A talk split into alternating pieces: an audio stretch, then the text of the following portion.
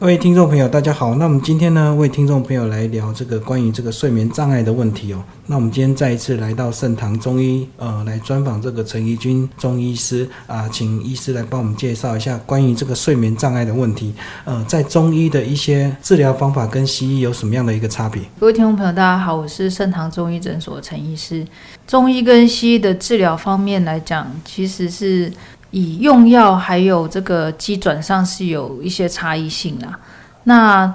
中医来讲，如果说在用药上比较不会有那个依赖或者是成瘾的这个问题，那西药的话就比较容易会有剂量越来越重，或者是说有时候会有一些心理上的依赖这样子。那现在睡眠来讲哦，对我们大家是对我们的身体是非常重要的一个区块。但因为现在社会进步的速度比较快，还有现在比较处在这种资讯爆炸的时间时段，所以变成说大家的生活步调会比较快，那压力相对的也会越来越大，那就会变成影响到，有时候影响到我们的睡眠。那睡眠的部分，我们可以从两个层面来看，就是一个是质，一个是量。量的部分其实就是我们大家都会算，比如说哦，今天睡了几个小时啊。那这个的话是算算在量的部分，那质的部分的话，其实它包含了，比如说我们的入睡的时间点，大概是在几点睡觉，这个也是蛮重要的，或者是说睡着之后，我们是处在熟睡或者是很浅眠，这个是跟我们的睡眠品质有很大的关系。好，那现代人呢，因因为压力的关系，所以几乎大部分都有睡眠障碍。那到底什么情况它是算睡眠正常的？正常的部分的话，就是诶，就是比如说一般人可能躺下去之后，在半小时之内就可以很快的睡着，而且他睡着之后是睡眠品质很好的哦，就是可以有很深层的睡眠。那睡起来之后也不会觉得好像很累，或者是。那种身体很沉重的这种感觉。如果是睡眠不正常的人啊，他可能现在，因为我们现在时间呢正在节目播出哦。那如果是失眠的人呢，他现在正在听我们的节目。那失眠到底大概有分什么样的一个等级？失眠的部分，我们就是大概区分成三种阶段了。第一个是比较轻微的，就是诶，大概躺下去到睡着超过半个小时。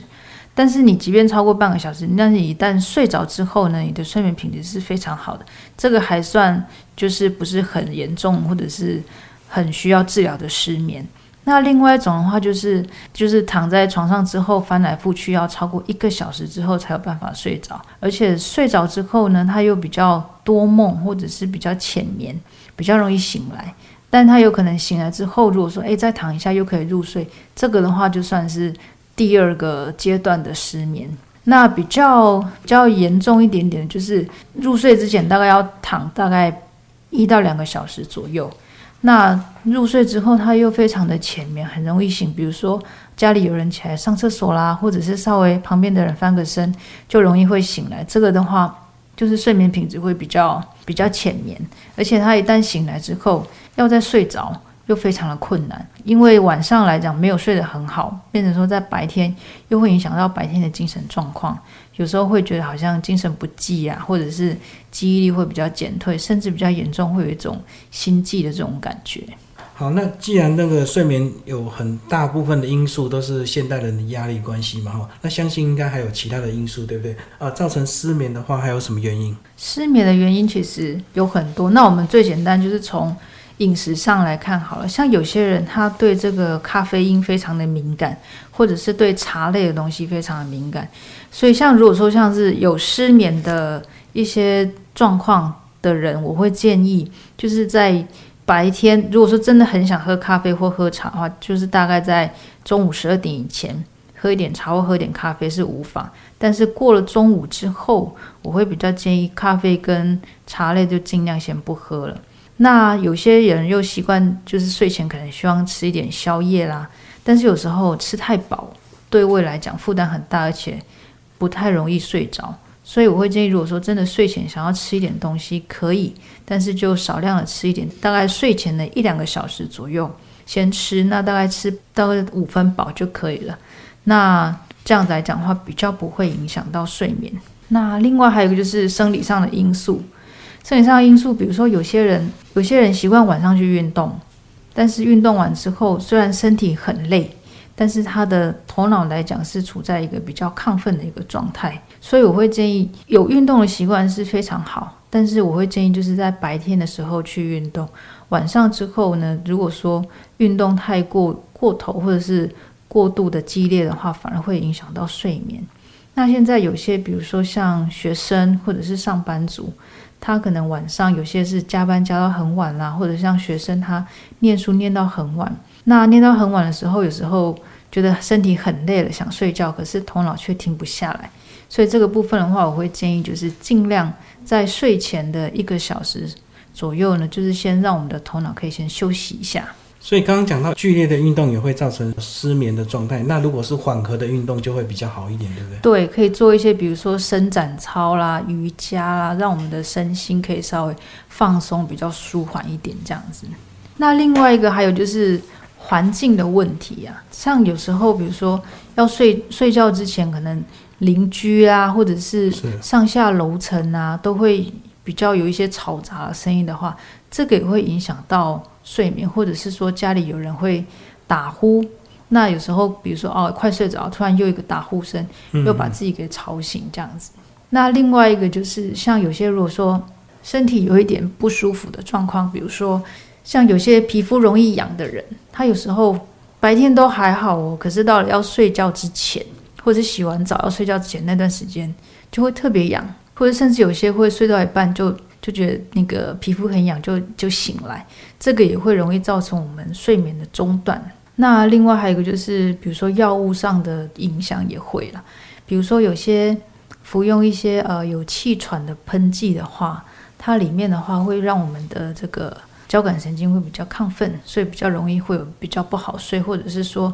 比较晚，比如说在傍晚过后才喝一些比较提神的，像生茶啦之类的话，这个都比较容易会让我们在睡眠上会受到影响。好，那刚刚提到失眠的一些因素，可能有环境，可能有压力，也有可能是个人身心的一个状况，或者是呃喝了一些比较有咖啡因的一些饮品哦。那以如果以中医的角度的的话，我们怎么样用？呃，我们中医的治疗是哪一些？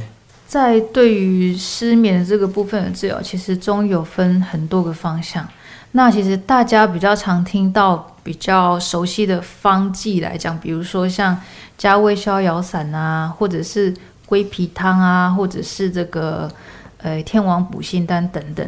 但是它都会有它自己专属或者适合的症型，所以我会比较建议，如果说有失眠的这个状况的听众朋友的话，我会建议就是找比较信任的中医师，那到诊所来做一个经由医师来做一个适合的你的症型的用药，这样来讲会比较好。好，那如果是呃，透过中医师来去先做一个诊断，再来用药的话，那一般你的诊断方式大概都是哪一些？诊断方式的话，第一个就是，比如说我们这个中医就是四四诊合参嘛，就是望闻问切这四个方式。那其实问诊来讲，去就可以从他的睡眠的这个状况，其实可以了解到比较适合他的一个症型。那其他的再配合起来的话，这样来讲的话，用药来讲就。会有蛮大的帮助。好，那如果是一般人呢？他们这个有这个失眠的状况的话，他们如果要在家自己 DIY 的话，他们要怎么样去有一些比较适当的穴位来能够来帮助他们的睡眠？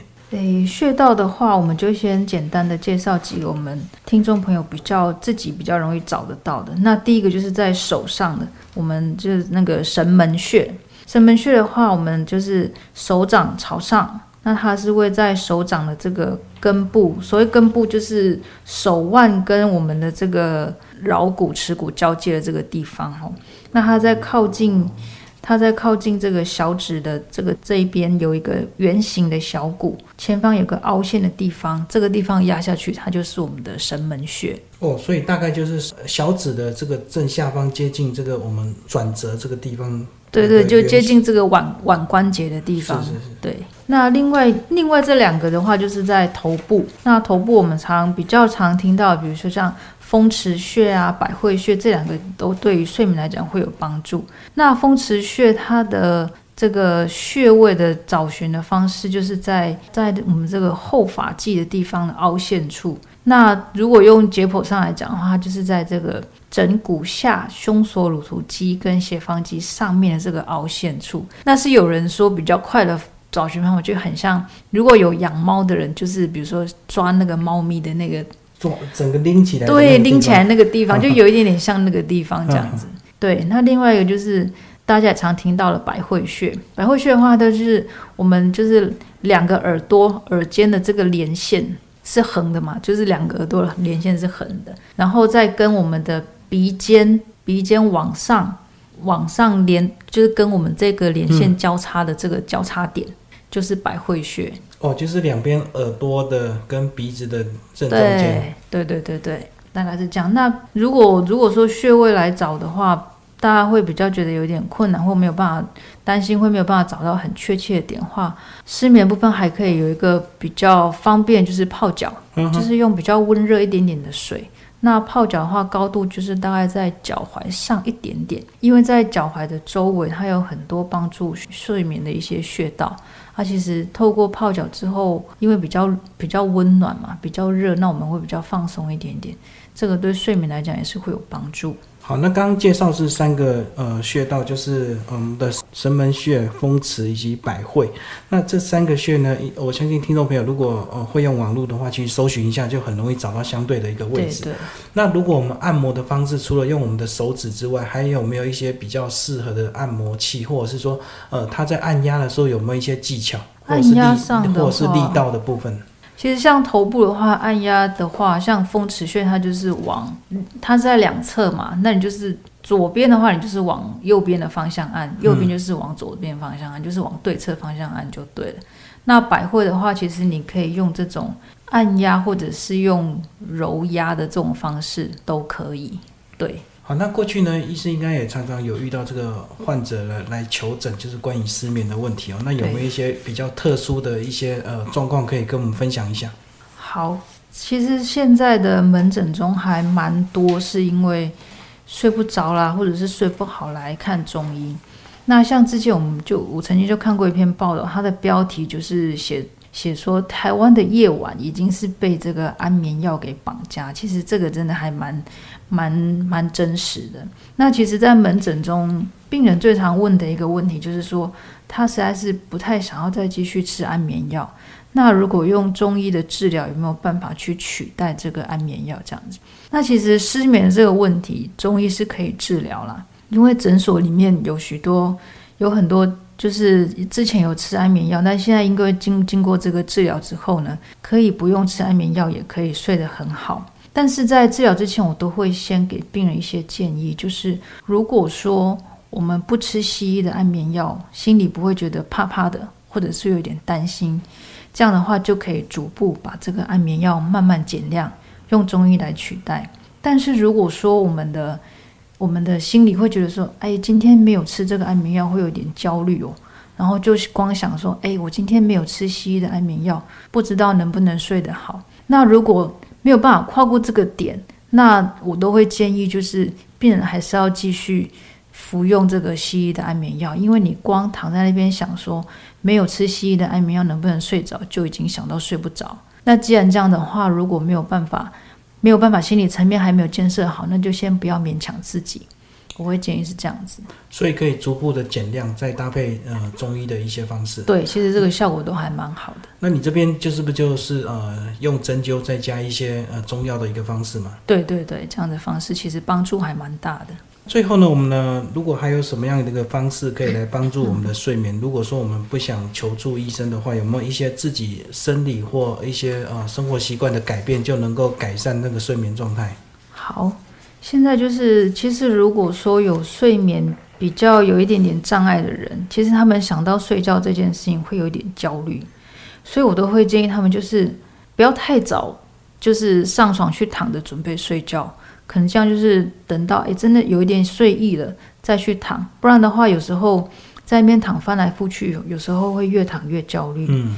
那像有一些比较习惯吃宵夜的人，我会建议就是像我们刚刚提过，就是不要吃太饱，然后也不要太晚吃，就尽量要睡觉之前的一两个小时，就是先吃一点小东西，那大概就吃个五分饱就可以了，因为其实吃太饱或者是太饿。对于睡眠来讲都会有影响了。那还有就是，如果说比较晚上比较不容易睡着的人，尽量，如果说我们精神精神上就是体力上还可以的话，就可以不要睡午觉，因为有时候白天如果睡太饱，或者是有时候午睡时间又没有很好的掌控，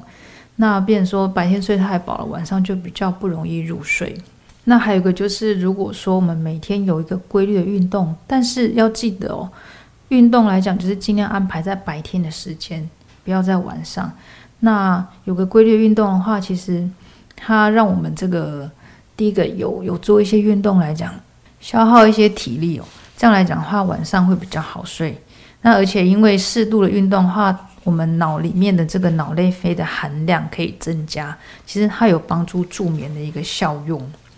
那另外就是像饮食上的影响，就是我们刚刚提到的，中午过后就尽量不要吃一些含咖啡因的食品啊，或者是一些饮料这样子。那另外一个就是尽量在睡觉前不要划手机，或者是使用其他的电子产品，或者是有些人可能在这个睡前喜欢看一些电视啊，但是尽量要避免一些比较悬疑或紧张的一些电影，或者是有时候。会比较容易影响情绪的一些争论节目这样子。那另外就是我们刚刚提到的，可以泡脚。泡脚的话，就是我们刚刚提过，在这个水的高度呢，大概就是在脚踝上一些些就可以了。那另外一个最重要的，当然就是要有一个良好的睡眠环境，就是这个卧室里面应该尽量就是保持安静。那光线啊，或者是窗帘啊，或寝具来讲，都尽量就是要比较舒适的这个状况会比较好。好，那听众朋友呢？如果你失眠，你可能会知道，因为你一整晚翻来覆去睡不着，然后呃隔天会非常的疲倦。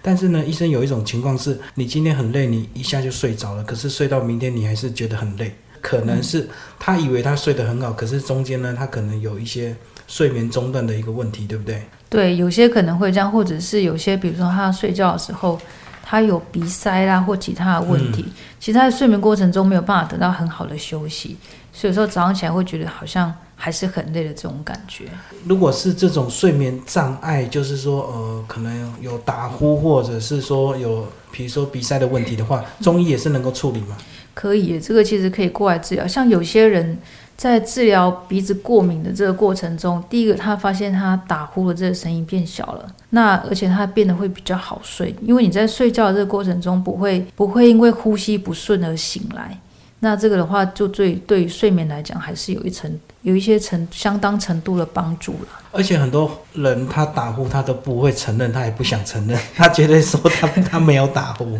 好像觉得打呼很丢脸，他就不想承认这样子。对啊，但常常都是睡在旁边的人，对，就是会抱怨这样子啊。旁边的人很清楚，可是他自己绝对不承认他有打呼。对对对，这个在整间常有这种情况。所以如果是西医，他们可能就要去做做做一些睡眠。可能要去医院躺一晚，对不对？要去诊断。那如果是中医的话，也是可以用呃针灸或者是吃一些中药的方式来处理嘛。对对，这个方式都可以，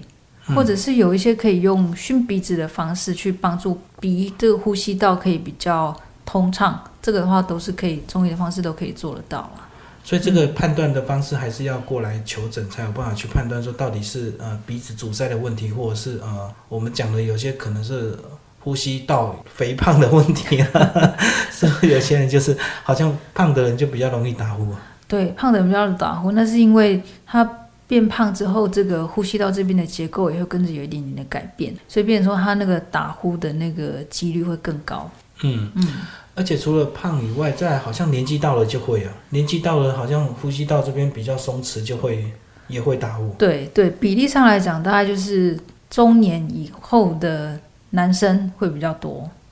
哎，可是我会觉得，那为什么女生打呼的比例就比较低呢？女生哦，因为其实女生来讲，要真的体型非常肥胖，肥胖，对，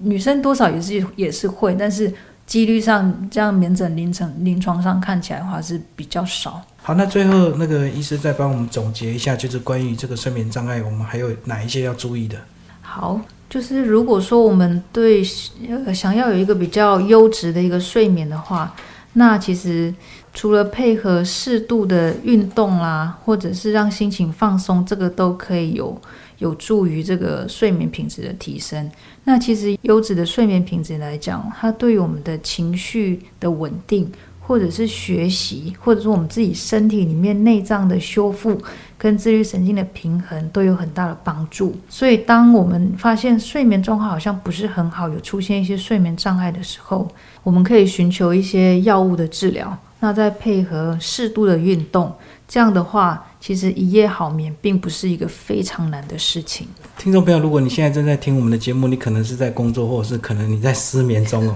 那如果呢，你有这方面的困难，呃，在我们这一集的节目预告下方呢，也有盛唐中医的一个粉丝页的连接哦。那随时可以跟我们的陈怡君中医师啊，呃，询问相关的一个问题。好，谢谢大家的收听。那希望大家之后都能够睡得好，然后白天可以精神好。好，谢谢。